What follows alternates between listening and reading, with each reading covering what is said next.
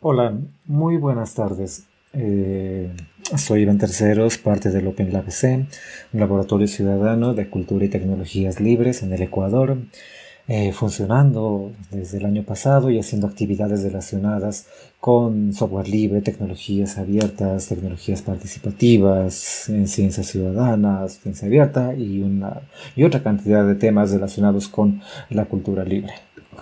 Eh, esta es una nueva sesión de una campaña que le hemos titulado la campaña de educación libre, que es un espacio impulsado tanto por el Open Lab y con ayuda del Fondo de Respuesta Rápida y Derechos Digitales, eh, y colaborada por una gran cantidad ahora de activistas y profesionales que están preocupados por el mundo de la educación, sobre todo a partir de la pandemia, ¿no? Eh, y bueno, la campaña de educación libre, que ya esta es la cuarta sesión que estamos haciendo estos esos paneles, busca abrir debates sobre el uso de tecnología dentro de los sistemas educativos en Latinoamérica, ¿no? y específicamente sobre la zona andina, pero durante estas, estas semanas nos hemos expandido un poco para revisar experiencias un poco más latinoamericanas. Lo que estamos buscando con la campaña es explorar diferentes experiencias, aprendizajes que nos ha dejado la pandemia y en general sobre planes de soberanía tecnológica y educación que los gobiernos han impulsado y que luego han sido como un poco abandonados por la emergencia que hemos tenido. Eh, lo que buscamos es abrir estos espacios de discusión para conocer experiencias y también enfocar estrategias para orientar mejores políticas públicas o planes desde la comunidad para poder mejorar los proyectos y sistemas de educación públicas, de educación en la región. ¿no? Y bueno, esas sesiones las estamos organizando cada una, una cada semana con activistas de diferentes lugares de la región para que puedan compartirnos sus anécdotas y que nos cuenten sobre sus proyectos, sus reflexiones y cómo ven el futuro de la educación en la región después de la pandemia.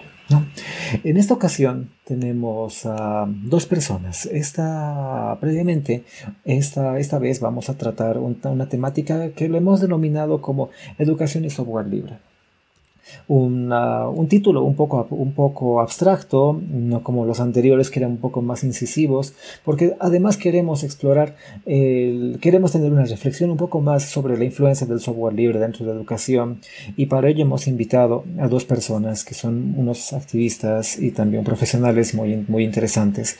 Tenemos a Alejandro Díaz Infante, quien es licenciado en educación, él obtuvo su grado de maestría eh, en tecnología educativa por parte de University of British Columbia, del Instituto Tecnológico de Estudios Superiores en Monterrey y también un segundo posgrado, el de el Máster Internacional en Software Libre, que lo cursó en la Universidad Oberta de Cataluña, en España.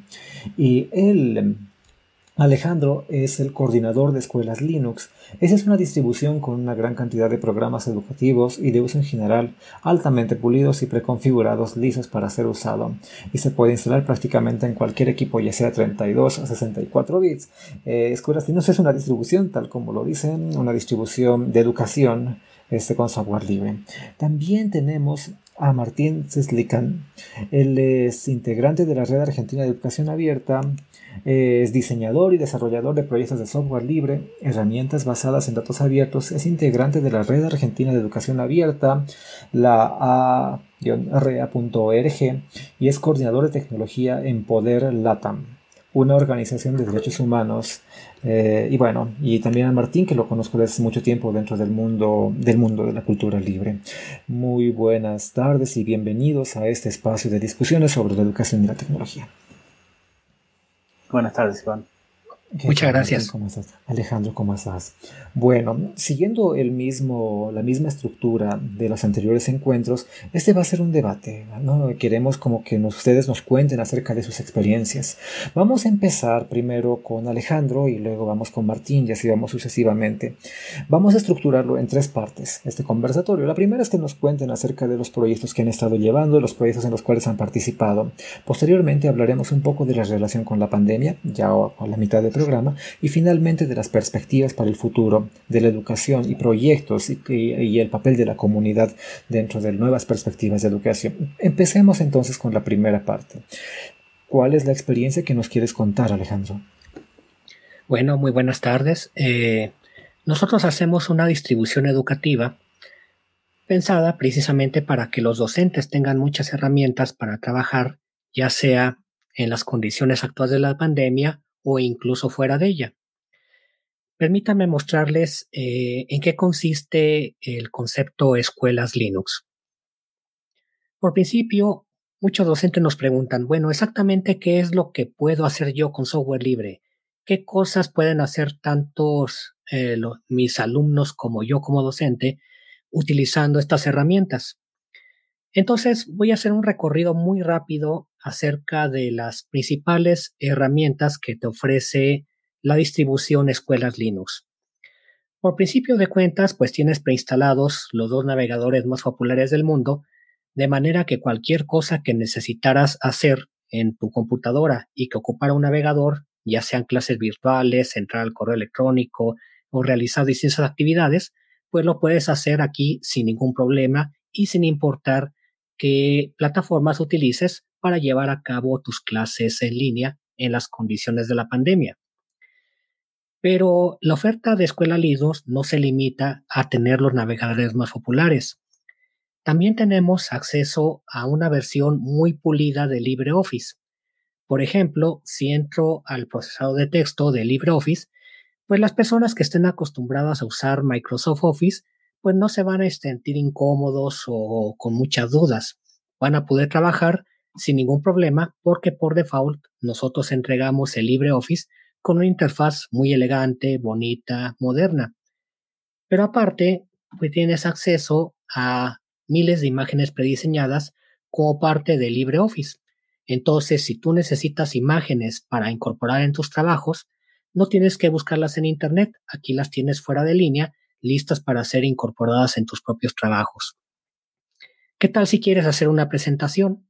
Bueno, pues puedes abrir el programa de presentaciones que viene en LibreOffice y te vas a encontrar con decenas de plantillas, de manera que puedas escoger la que más te agrade para poder empezar alguna presentación.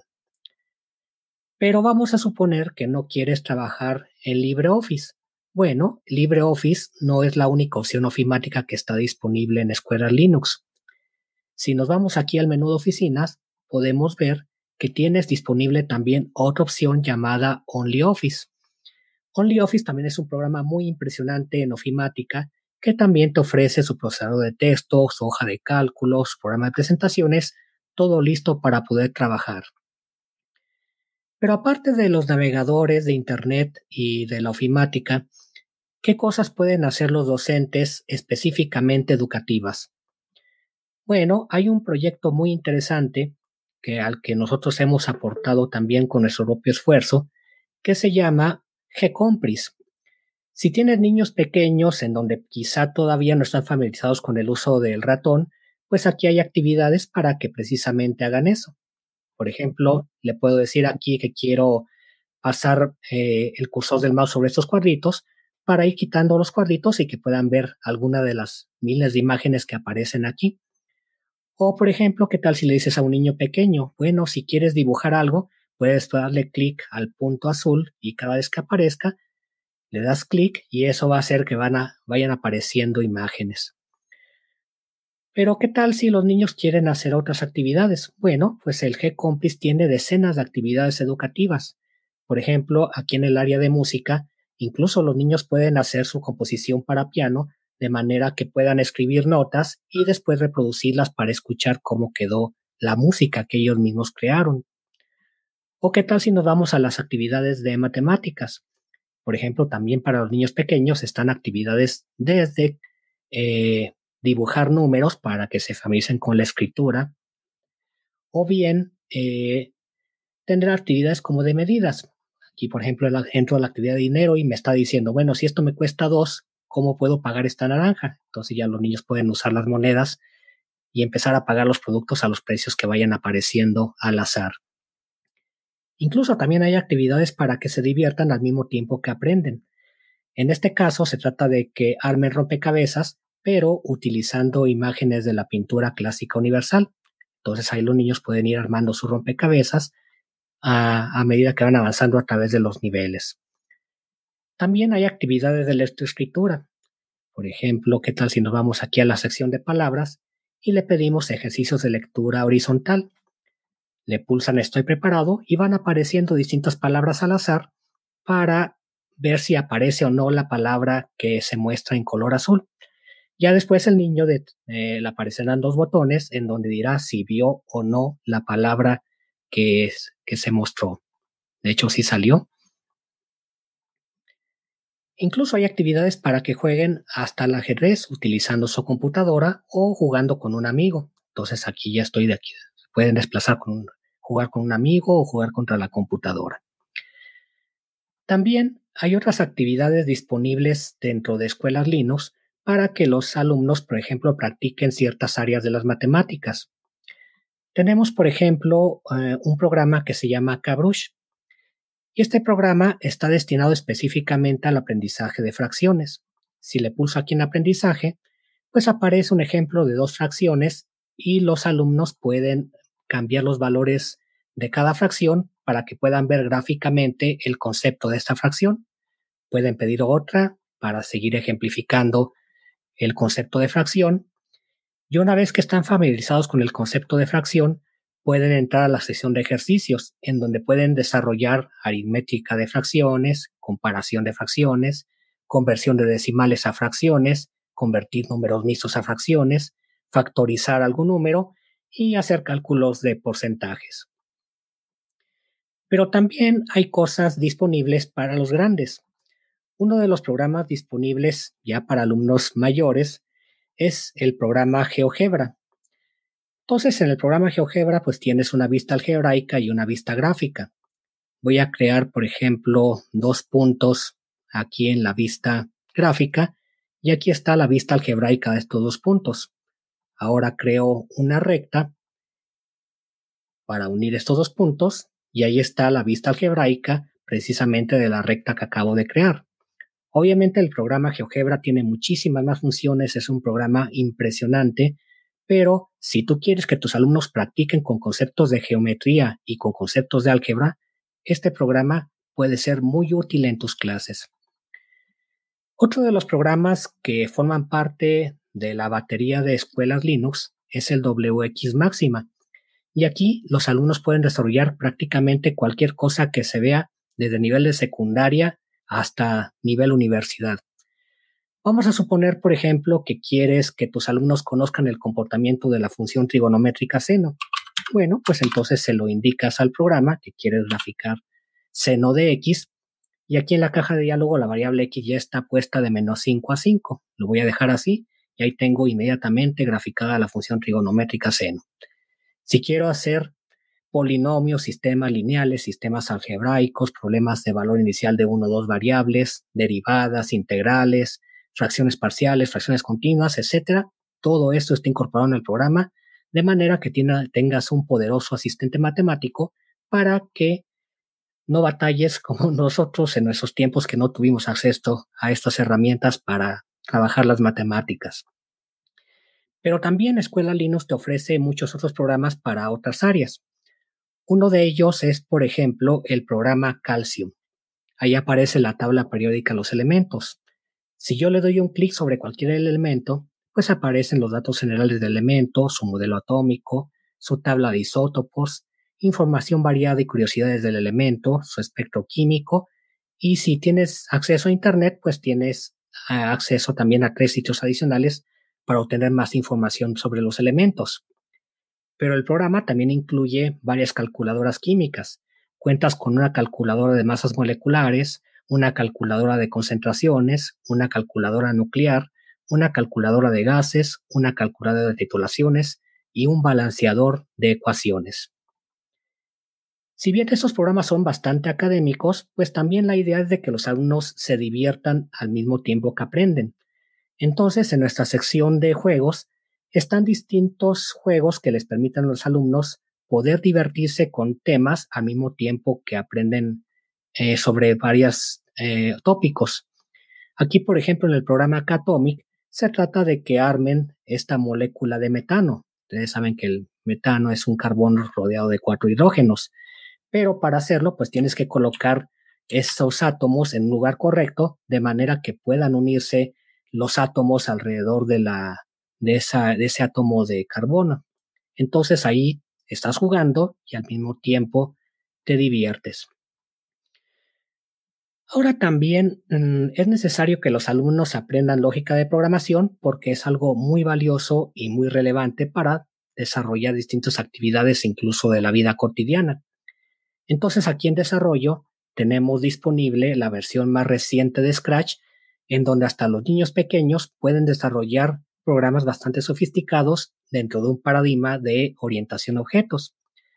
Por ejemplo, si le doy un clic a eventos y le puedo poner aquí el elemento al presionar la bandera, ¿qué es lo que va a pasar cuando se presione la bandera?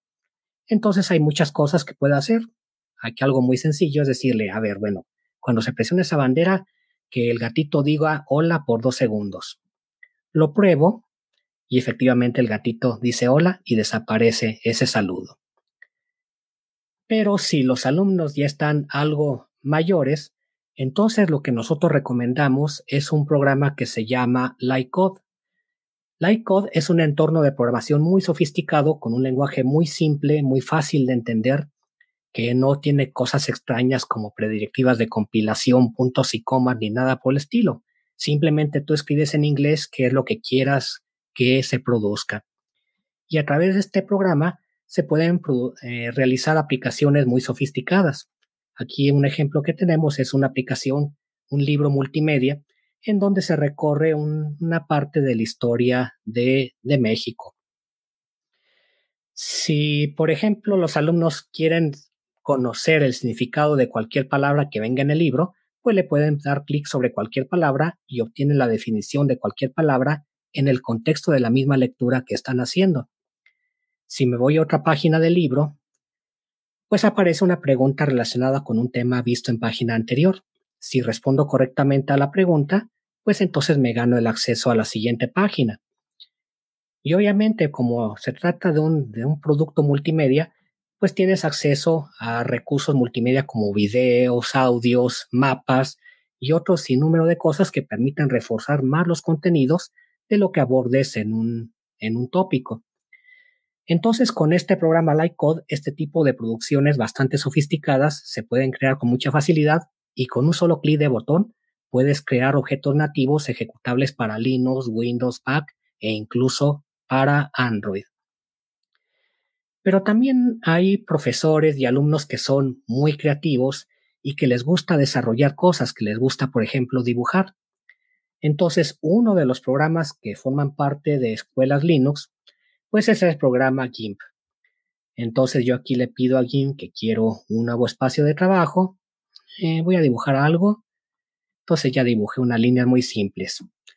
Pero ¿qué tal si quiero convertir en algo mejor que lo que yo dibujé? Bueno, pues existen decenas de filtros que están incluidos y que forman parte del programa GIMP, pero en Escuela Linux también incluimos el programa JMIC, de manera que tiene cientos de efectos para agregarle a, algún dibujo. Yo en este caso voy a convertir estilo cubista mis líneas simples. Espero algunos momentos y ahí está mis líneas simples convertidas en algo más sofisticado. Pero ¿qué tal si hay docentes y alumnos que desean trabajar con video? Obviamente también Escuela Linux incluye muchas herramientas para ese efecto. Una de ellas es el programa KDN Live que le permite al alumno pues trabajar muchísimas cosas a nivel de video. Eh, hacer segmentación del video, ponerle efectos de transiciones, ponerle subtítulos y todo lo que se puedan imaginar para hacer videos muy, muy profesionales. Bueno, estos son programas que sirven tanto a docentes como para alumnos, pero también Escuela Linux incluye herramientas que son útiles específicamente para docentes. Por ejemplo, ¿qué tal si un docente quiere poner algún examen, pero no quiere hacer el examen aburrido que siempre eh, aparece en los formatos escritos? Bueno, pues un programa que puede utilizar es Hot Potatoes, que le permite crear espacios en blanco, crucigramas, eh, poner una oración desordenada y que los alumnos ordenen las palabras de esa oración, etc. Siento, por ejemplo, la herramienta de crucigrama, puedo indicarle que quiero abrir una de ejemplo Y cada docente pues puede poner así los elementos que quiera para su crucigrama, las explicaciones que va a dar e incluso las pistas.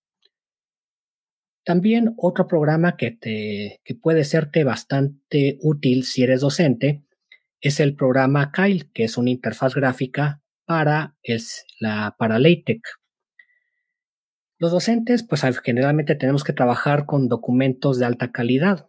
Por ejemplo, cuando hacemos maestrías, doctorados, diplomados, pues queremos presentar nuestro trabajo de una calidad impresionante, de manera que se vea lo mejor posible. Entonces, este tipo de sistemas te permite trabajar documentos de alta calidad.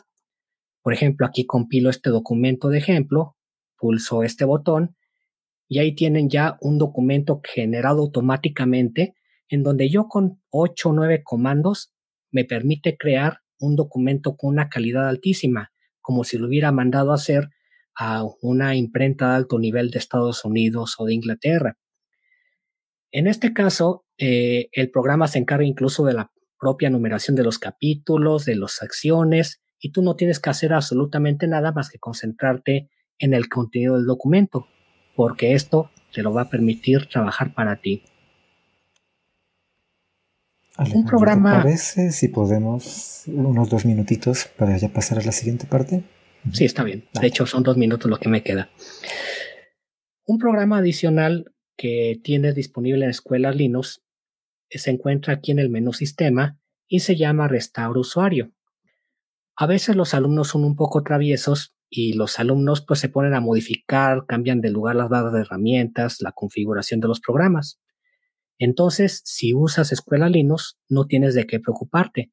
Este programa, al pulsar el botón Restaura, hace que en unos segundos todos los programas regresen como por arte de magia a su estado original. Entonces, un profesor no tiene que estar perdiendo el tiempo reconfigurando o trabajando otra vez los programas para volverlos al estado que tenían antes. Basta con que usen este programa y de esa manera eh, el sistema escuela Linux queda como si lo hubieras acabado de instalar.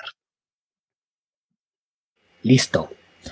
Muchísimas gracias Alejandro. Y bueno, una gran introducción de escuelas Linux, este sistema, esa distribución de, Linux para la educación y que tienen ya varias, varias computadoras en muchos lugares instaladas, ¿no? Y también vamos a hablar un poquito de eso después. Ahora, Martín, Martín, ¿qué experiencia nos quieres contar? Sí, eh, bueno, muchas gracias. Em, muy, muy interesante, Alejandro, el, el sistema de escuelas Linux. Eh, eh, yo voy a contarles sobre la eh, Red Argentina de Educación Abierta, que es un grupo de profesionales, investigadores y activistas que se creó allá por 2017 en, Buenos Aires, aunque incluye también personas de, otras partes de Argentina y, y, además con el tiempo fue incluyendo gente de, otros países de Latinoamérica. Eh, ahora tenemos eh, en nuestro grupo de Telegram, eh, tenemos 80 personas aproximadamente, donde constantemente se intercambian enlaces, propuestas, documentos, preguntas. Es un, grupo de, de, colaboración profesional, digamos. Las actividades que, ha hecho la red, eh, bueno, además de, haber participado en una serie de eventos y conferencias y espacios eh, de, incidencia, paneles, etc. Eh, también hemos hecho una serie de webinars y en estos webinars se han presentado diversas temáticas de cómo se incorporan eh, los recursos educativos abiertos, temas de licenciamiento de recursos educativos. Em, bueno, ahora eh, Alejandro no lo, no lo mencionó, pero la mayoría del software que él mostró tiene licencia GPL, eh, que es una licencia que permite la reutilización sin necesidad de, pedirle autorización al, al, autor, lo contrario del copyright. Em, y en el caso de, los recursos educativos abiertos, eh, siempre tratamos de promover que se utilicen licencias Creative Commons.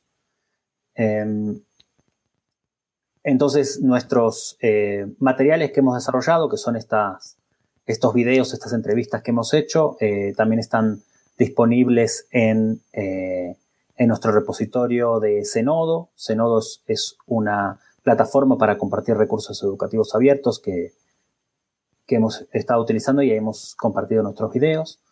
Em, si, si, quieren entrar al sitio, es www.a-rea.org. Si lo pueden poner en pantalla, por favor. Em, para que ahí puedan acceder a nuestro eh, repositorio de Zenodo, a nuestro eh, canal, grupo de Telegram y, a las otras eh, plataformas y entrar en contacto con, la red si, si les interesa. Y eh, bueno, otra cosa en la que se participa es el tema de incidencia, tratar de promover a nivel institucional la creación de, políticas educativas que, incorporen la perspectiva de la educación abierta o de los recursos educativos abiertos. Eh, esto significa promover eh, la colaboración, la creación colaborativa de, recursos educativos, la reutilización de recursos educativos con licencias abiertas, Em, y en general eh, son políticas que eh, reducen la concentración en el mercado editorial y en el, y en el espacio de, digamos, de difusión de cultura y de difusión de investigación eh, para facilitar el acceso de más personas a, a los conocimientos, ¿no? en ese sentido hay un documento que se elaboró que es el Manifiesto por la Educación Abierta en América Latina, eh, que fue firmado por una serie de organizaciones y está disponible también en el sitio web. Eh, esto ya fue hace dos años, eh, pero fue una, movida interesante porque logró que varias organizaciones y varios, varias instituciones de, de, diferentes países se alinearan voluntades, digamos, atrás de una, de una propuesta común. Y creo que, bueno, es, es, un espacio en el que hay, hay muchos actores y hay todavía muchas cosas por, por hacer. Eh, entonces, eh, eso, quería invitar a, a, la audiencia a participar de nuestro grupo de Telegram, que es donde más estamos intercambiando últimamente. Y eso es todo por el momento, Iván. Muchas gracias, Martín. Ahora, me gustaría saber cómo ah, las iniciativas, esas experiencias, proyectos que nos están contando les afectó la pandemia, que es una cosa que nos importa, interesa mucho poder hablarla. Entiendo que en el caso de escuelas Linux, la labor antes de esto era la instalación de, la distribución en centros culturales, en colegios, y cómo modificó la, eh, el, normal trabajo que hacían, este Alejandro. Bueno, eh, obviamente en un programa que eh, nuestra buena parte de nuestra actividad era instalar el sistema operativo en centros escolares, eh, el hecho de que los centros escolares estén ahora cerrados debido a la pandemia generó un problema de escalabilidad del programa. O sea, cómo pudiera un programa que siempre había operado de, de cierta manera cambiar de paradigma en cuanto al uso de la tecnología. Afortunadamente, sí encontramos maneras de trabajar. Y el hecho es de que desde que comenzó la pandemia empezamos a promocionar este sistema operativo como una herramienta útil no solamente para la escuela, sino también para que pueda desarrollar actividades en casa. Pero ahora, en vez de instalar nosotros el sistema operativo en los centros escolares que están adscritos al programa, decidimos implementar un diplomado completamente en línea de manera que no solamente los docentes fueran capaces de realizar instalaciones por ellos mismos, sino de que también se pudiera abordar el uso de programas que son un poco más sofisticados. Siempre que instalábamos escuela Linux en algún centro escolar, pues había una capacitación de una hora o dos horas con los docentes para platicarles las principales herramientas pero también, obviamente, en el software libre hay programas más sofisticados que no se pueden abordar en una hora o dos. Entonces, ese diplomado en línea nos permitió dar a conocer a muchos docentes, pues de programas que ocupan un poquito más de tiempo para poder aprovecharlos, pero de esa manera eh, los docentes tuvieron la oportunidad no solamente de mejorar su práctica docente, sino de que también tuvieron más herramientas a su disposición para trabajar. Ok, hasta, que vuelva Iván, estamos acá. Eh, igualmente contigo, este Martín, podrías también comentarnos eh, la misma pregunta que te hizo Iván. Sí, muchas gracias. sí, eh, los desafíos durante la pandemia. bueno, pasaron varias cosas interesantes en la pandemia. Primero es que todos los docentes se vieron obligados a volcarse al mundo digital eh, de forma eh, no planificada, de forma eh, como la intemperie, con, en, un principio también con un, apoyo institucional errático. esto generó, por un lado, la oportunidad de, de organizaciones horizontales en las cuales los docentes eh, se ofrecían eh, ayuda mutua entre ellos eh, y, em,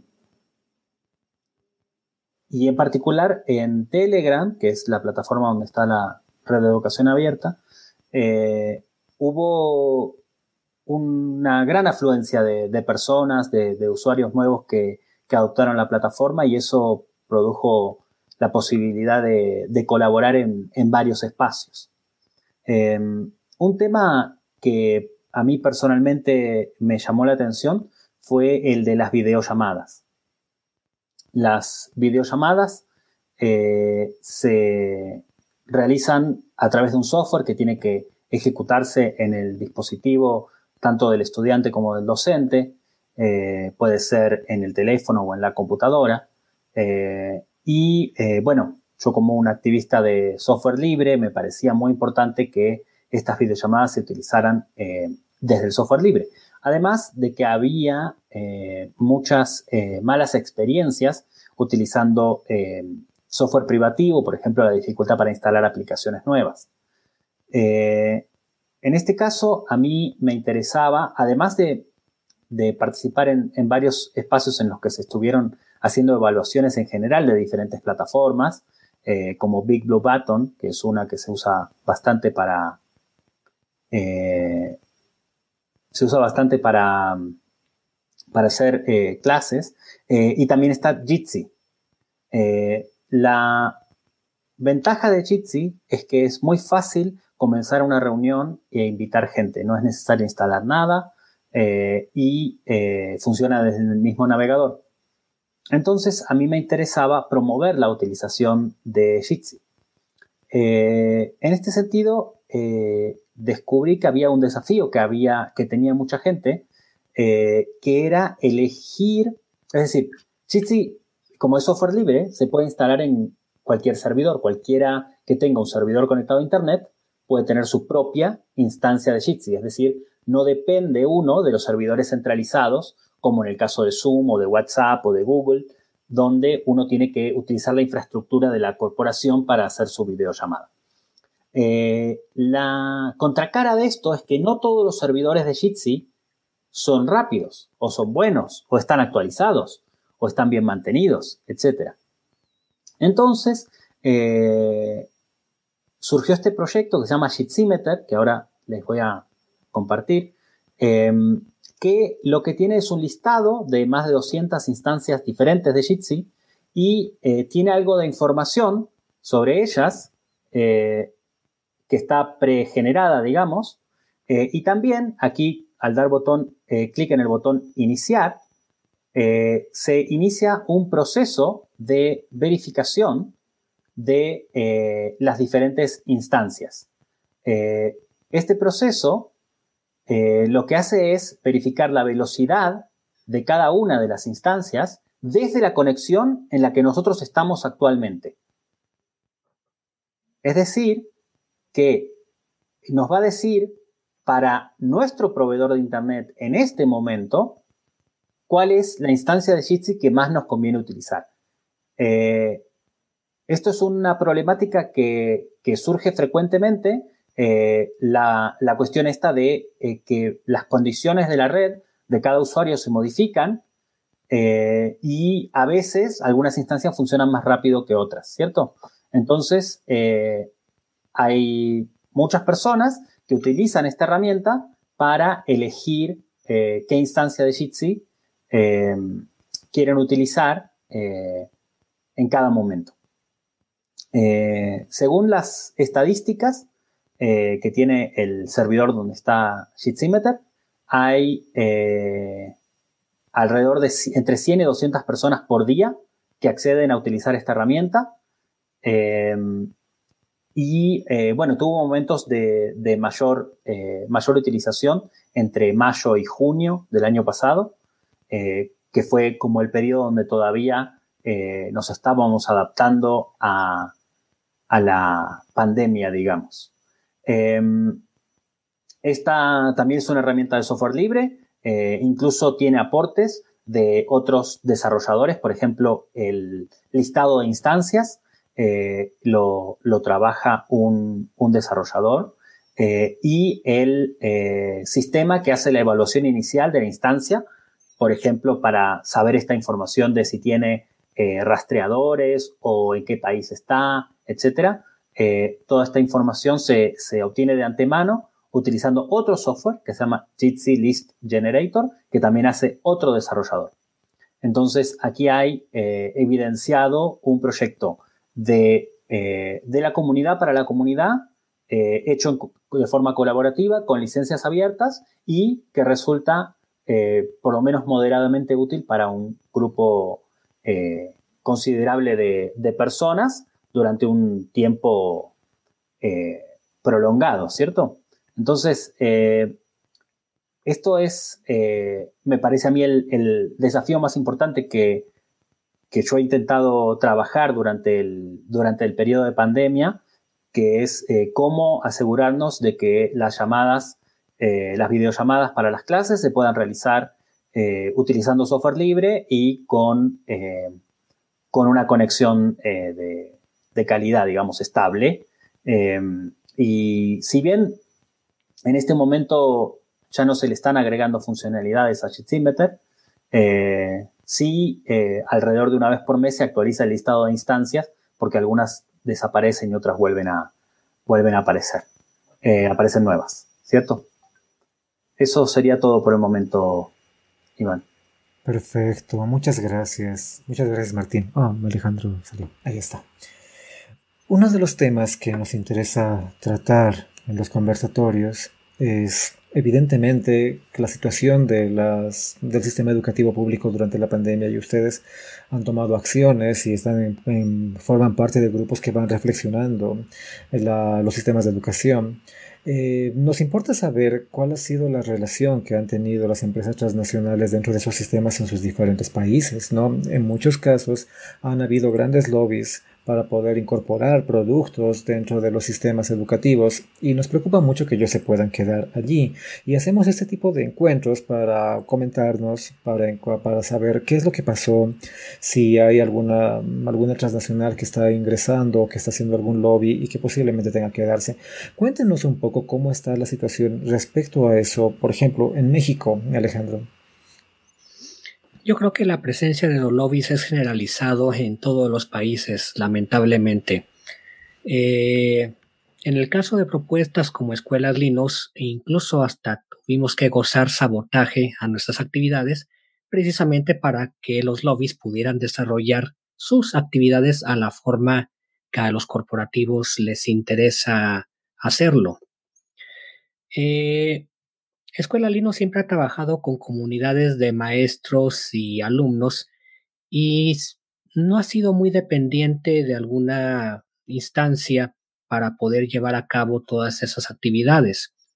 En ese sentido, nosotros hemos podido sobrepasar un poco eh, las limitaciones impuestas por los corporativos, pues trabajando a nivel de bases, a nivel de comunidad. Si los maestros están interesados en nuestra propuesta, ellos la toman y lo, lo hacen. Y no solamente en cuanto al diplomado. Eh, Escuela Linux siempre ha sido un sistema operativo en donde los maestros voluntariamente deciden adoptarlo para sus escuelas o no. Eh, en nuestro estado en particular donde elaboramos, es Zacatecas, México, existe incluso una ley de software libre que en teoría debería definir la prioridad de este paradigma para cualquier uso de tecnología en gobiernos, estados, educación y municipios.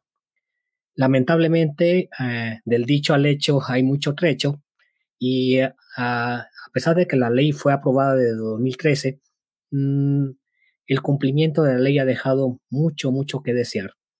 Entonces nosotros nos basamos en la voluntad de los propios docentes, de los propios alumnos que deciden hacer uso de nuestro sistema y es la manera en que hemos avanzado a través de esta situación de los monopolios de las transnacionales.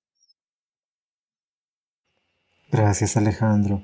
Lo mismo para ti, Martín. Sé que estás fuera de la Argentina en este momento, pero tienes como un enganche muy fuerte. ¿Cómo lo ves que esta situación de los sistemas de educación público y las transnacionales de tecnología dentro? Sí, eh, yo lo que vi, eh, como comentaba recién, inicialmente fue el total desamparo que hubo al principio eh, de parte de las instituciones hacia los docentes, en el sentido de que cada docente tuvo que buscar su propia solución, incluso a veces pagando, comprando soluciones privativas para poder conectarse con sus propios estudiantes, con y descubrir en, ese momento cuál era la mejor solución eh, en, una emergencia como, como, la que hubo eh, cuando empezó la, el aislamiento, en Argentina se llamó el aislamiento social preventivo y obligatorio. Entonces, em, eso dejó la cancha abierta para que eh, quien tuviera una mayor acción, una incidencia comunicativa, quien tuviera una más efectiva campaña de, mercadeo, pudiera llegar a la mayor cantidad de docentes. Eh, y esto ocurrió en simultáneo con eh, las empresas intentando firmar acuerdos, convenios, contratos con diferentes instituciones. Y esta parte me parece interesante y voy a hacer un, pequeñísimo paréntesis para contar cuál es la perspectiva eh, que tiene Poder. Poder es mi empleador actualmente, es una ONG, eh, bueno, mexicana, pero con proyección latinoamericana. Eh, y el trabajo que ellos hacen es de rendición de cuentas corporativas. En particular, el tipo de análisis que quieren hacer, que, se suele hacer, es tratar de entender cómo ocurre lo que se llama la captura corporativa del Estado. Es decir, cómo cuando el Estado, teniendo que decidir en función del interés de todos, termina decidiendo en función del interés de una pequeña, de, una pequeña parte de la población, ¿no? De una corporación. Eh, y la forma en la que, una de las formas en las que se analiza eh, esta, esta, captura corporativa es a través eh, justamente de las contrataciones públicas. De hecho, hay un proyecto en el que yo estoy trabajando ya hace tres años que se llama quién es quién.wiki. Eh, quién es quién.wiki lo que tiene es alrededor de 4 millones de contratos públicos de México y también tiene alguna otra información de otros países.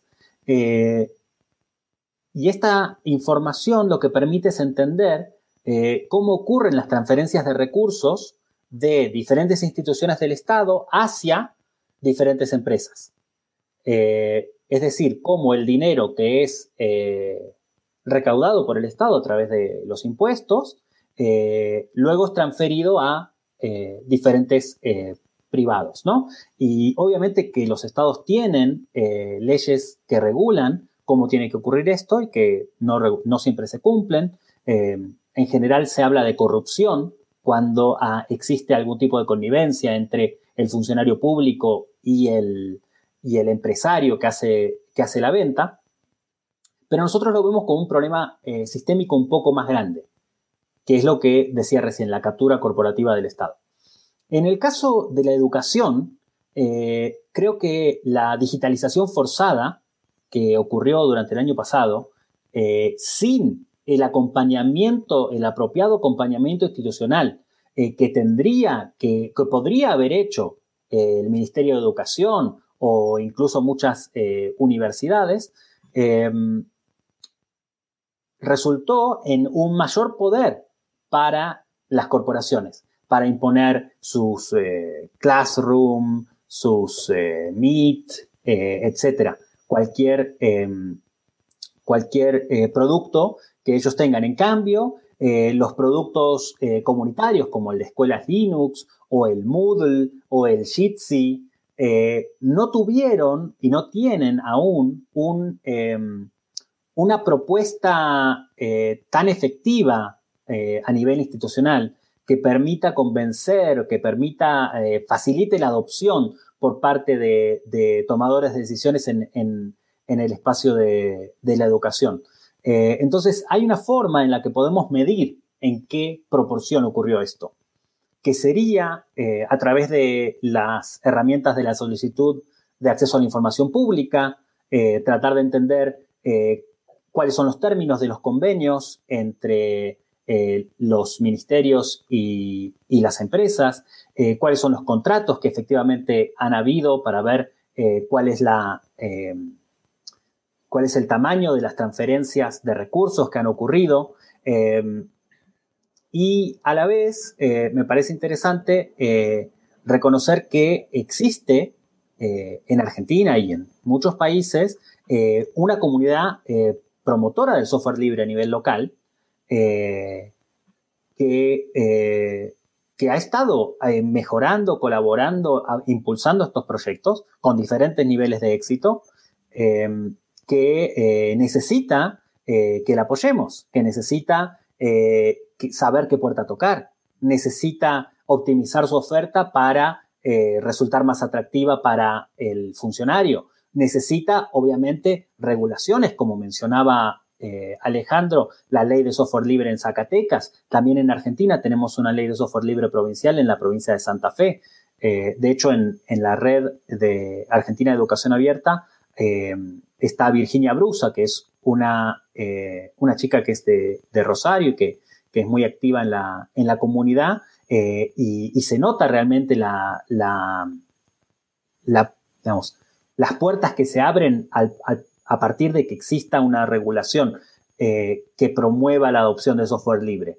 Em, me parece que, es un espacio en el que todavía queda mucho por hacer y que creo que, eh, digamos, está, la, la, pelota está de nuestro lado, porque las corporaciones no van a ser las que faciliten que el Estado adopte software libre. Sí, y sobre esa misma pregunta, eh, antes de entrar con las preguntas del público y también los saludos, que, son varios, eh, quisiera preguntarte, Alejandro, ¿cómo ves el futuro y además cómo crees que, qué es lo que debemos hacer como comunidades, como profesionales, como activistas dentro de este panorama que, lo estás mencionando? ¿Qué crees que debemos, cómo debemos reaccionar, qué debemos proponer? Yo creo que yo soy de las personas que creen en, en una frase muy común, pero que no muchos se la creen. Hay una frase que dice que otro mundo es posible. Si tú no crees que eso pueda ser realidad, entonces no va a pasar nada. Los cambios no se dan pues, en automático ni por ley de la gravedad. Eh, eh, nosotros valoramos muchísimo estos ciclos de conferencias, la actividad que está haciendo Open Lab, porque pensamos que es precisamente lo que hacía falta. Habemos muchas personas trabajando en lo mismo, que tenemos los mismos ideales, los mismos objetivos, pero no nos conocemos unos a otros. Y precisamente este tipo de eventos nos permite dar a conocer lo que hacemos cada uno y eventualmente podemos llegar a sincronizar nuestros trabajos. Si unidos trabajamos, entonces podemos hacer muchas cosas. pienso que ese es el camino que debemos seguir seguir trabajando juntos y seguir apostando por esta unidad latinoamericana en pro de las tecnologías libres en educación. Muchas gracias Alejandro. Y la misma pregunta para ti. Ya nos expliqué, ya nos más o menos ya esbozaste tu respuesta, Martín, pero quisiera que, nos, que nos respondas tal vez en algunas cuantas palabras. ¿Cómo crees que debemos actuar? Eh, bueno, yo tengo una propuesta de un proyecto muy concreto, que es eh, lo que decía, hacer solicitudes de acceso a la información pública en cada país para entender cuáles fueron los convenios y los contratos entre los ministerios y las universidades y las empresas para poder dimensionar cuáles son los recursos de los cuales el Estado dispone y luego hacer un proceso de incidencia para obtener esos recursos, parte de esos recursos para las comunidades de software libre, eh, en parte para financiar la incidencia necesaria para regular y que esto sea un requisito, y por otro lado para promover el desarrollo de adaptación de, las diferentes propuestas a los requerimientos de cada institución y de cada contexto. Esa es la propuesta. Genial. Un llamado a la acción, en verdad.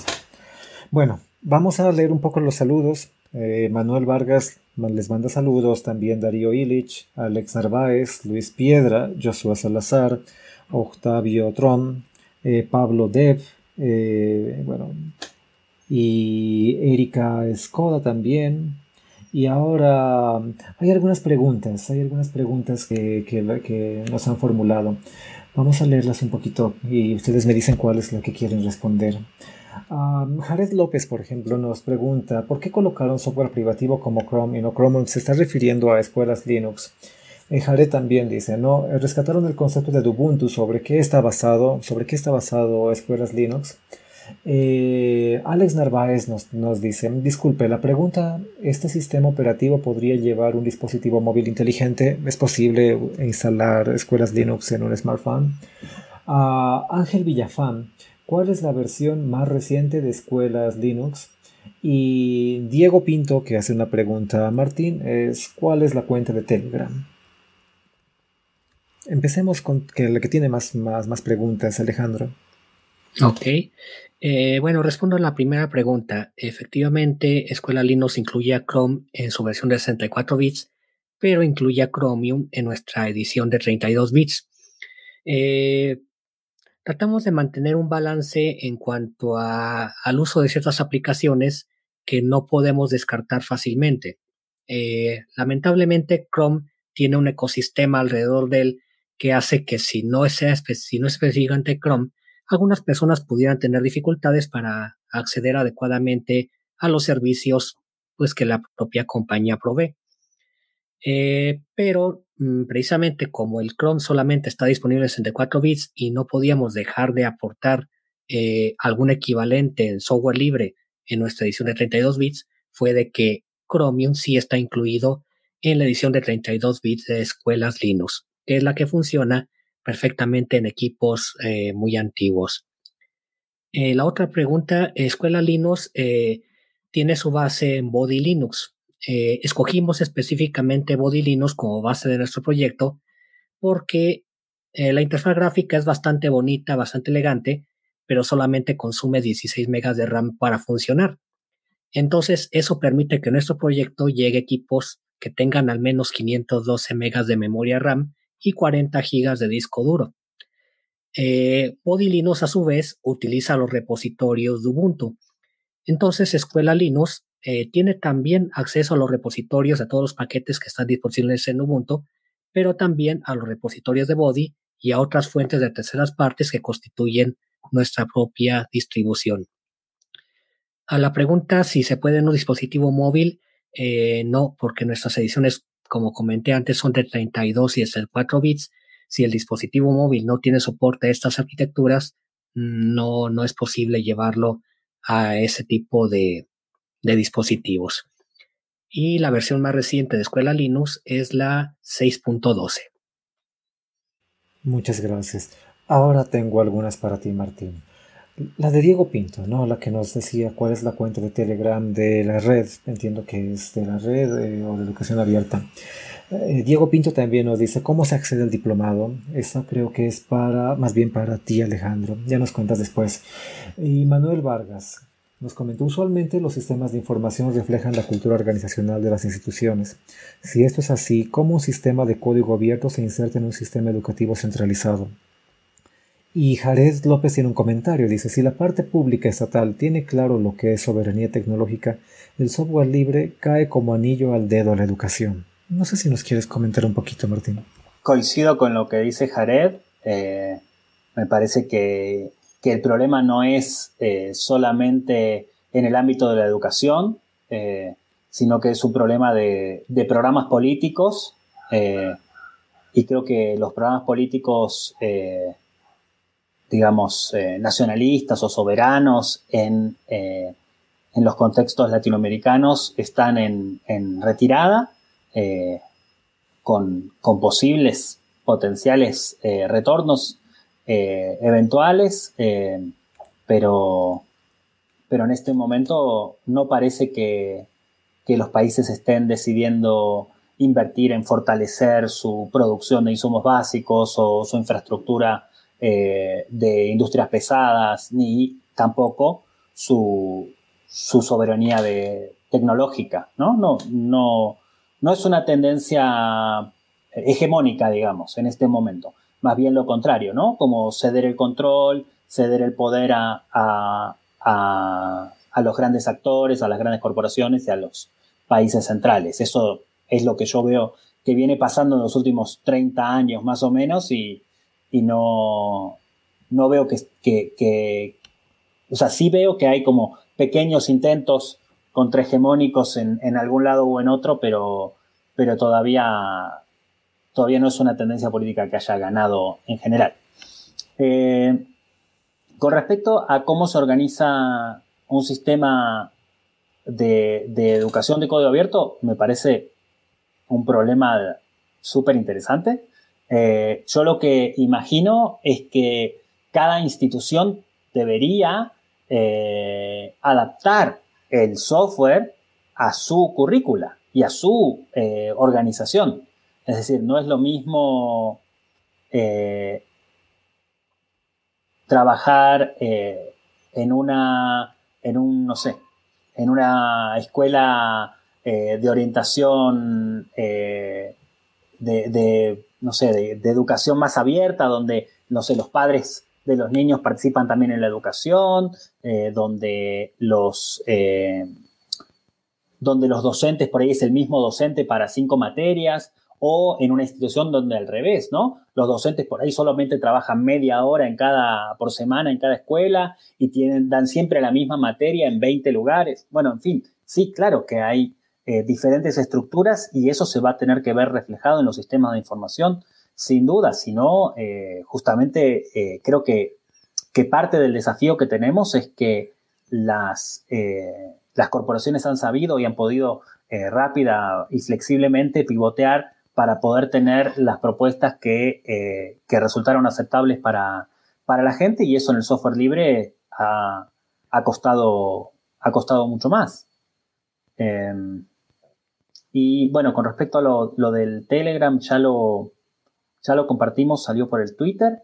Em, y eh, quería hacer un comentario, si me permitís, Iván. Sí, sí, em, en el, yo no, no, no lo noté en un principio, pero eh, en Poder, en la organización en la que yo trabajo, tenemos una política institucional en la que no participamos en paneles donde haya solamente hombres. Eh, esto es para evitar la invisibilización de las mujeres. Eh, y justamente en la Red Argentina de Educación Abierta tenemos tres mujeres muy fuertes, eh, Virginia Brusa, que ya la mencioné, Jimena del Río Riande y Javiera Atenas, que nos da una mano con, todo lo que puede. y a ellas les agradezco mucho todo el trabajo que, que conté está habilitado por ellas eh, y no, no pretendo eh, tomar el crédito de, todo el trabajo que ellas han hecho. Eh, y eso, que si, si, de haberlo notado antes, en realidad tendría que haber acordado para, que, para participar en un panel en el que compartiera espacio con por lo menos una mujer. y me disculpo por, por no, no haberlo visto con, con anticipación. Eso quería, quería aclarar. Gracias. Muchas gracias Martín y creo que también es una temática que nosotros la hemos estado reflexionando y también ha sido como un problema en esta, en esa situación. Intentamos también hacer un equilibrio en los otros paneles y pues bueno, ahora estuvimos con esta, en, este, en esta. Oh, no se va a volver a repetir, evidentemente que es así, también estamos como muy de acuerdo con, ello. Ya para terminar, ya nos quedan muy poquitos minutos, ya estamos como al borde. Eh, no sé si quieres comentarnos algo más, Alejandro, acerca del proyecto, tus impresiones, ya como para, para cerrar y la despedida. Eh, bueno, eh, me gustaría responder una pregunta que quedó pendiente de cómo se accede al diplomado. Eh, normalmente en nuestras redes sociales, ya sea en nuestro grupo de Telegram o en nuestra cuenta de Facebook, eh, escuelas.linux, eh, lanzamos una convocatoria para quien desee cursarlo. Este año no lo hemos hecho porque estamos esperando la posibilidad de poder hacer alianzas institucionales, alianzas con organizaciones, para que no quede a decisión de personas quienes deseen hacer nuestro diplomado. Queremos ahora eh, hacer alianzas con distintas organizaciones de manera que podamos trabajar juntos, que es lo que habíamos expresado previamente. Y bueno, eh, nuevamente agradecer a la organización de Open Lab esta oportunidad de poder dar a conocer lo que hacemos, lo que pensamos, lo que sentimos con respecto al uso de tecnologías en la educación. Pensamos que un aporte es relevante si la mayor parte de las personas lo conocen. Y esto es precisamente lo que Open Lab está haciendo, dando a conocer, visibilizar al software libre. Por lo que les agradecemos muchísimo esta, esta eh, oportunidad de participar. Muchas gracias Alejandro. Muchas gracias Martín. Este, no sé si tienes alguna despedida. Solamente agradecerte a ti, al Open Lab C y a Derechos Digitales por promover esta, esta acción y seguimos en contacto para lo que necesiten eh, en mis redes, en el grupo de Telegram o en donde quieran. Muchas gracias. Bueno, eso fue todo por esa sesión. Tienen el contacto de la red de Martín, también la dirección de escuelas Linux y pues bienvenidos a, ingresar dentro de, la, de las redes y también participar dentro de esos debates. Eh, nada más, esto fue todo por esa sesión y ya nos vemos la siguiente semana con otras dos personas que nos van a hablar de sus experiencias relacionadas con educación, software libre, cultura abierta dentro de, de este contexto de pandemia y sus consecuencias y proyectos para el futuro. Eso es todo y muchas gracias a todos por, por vernos.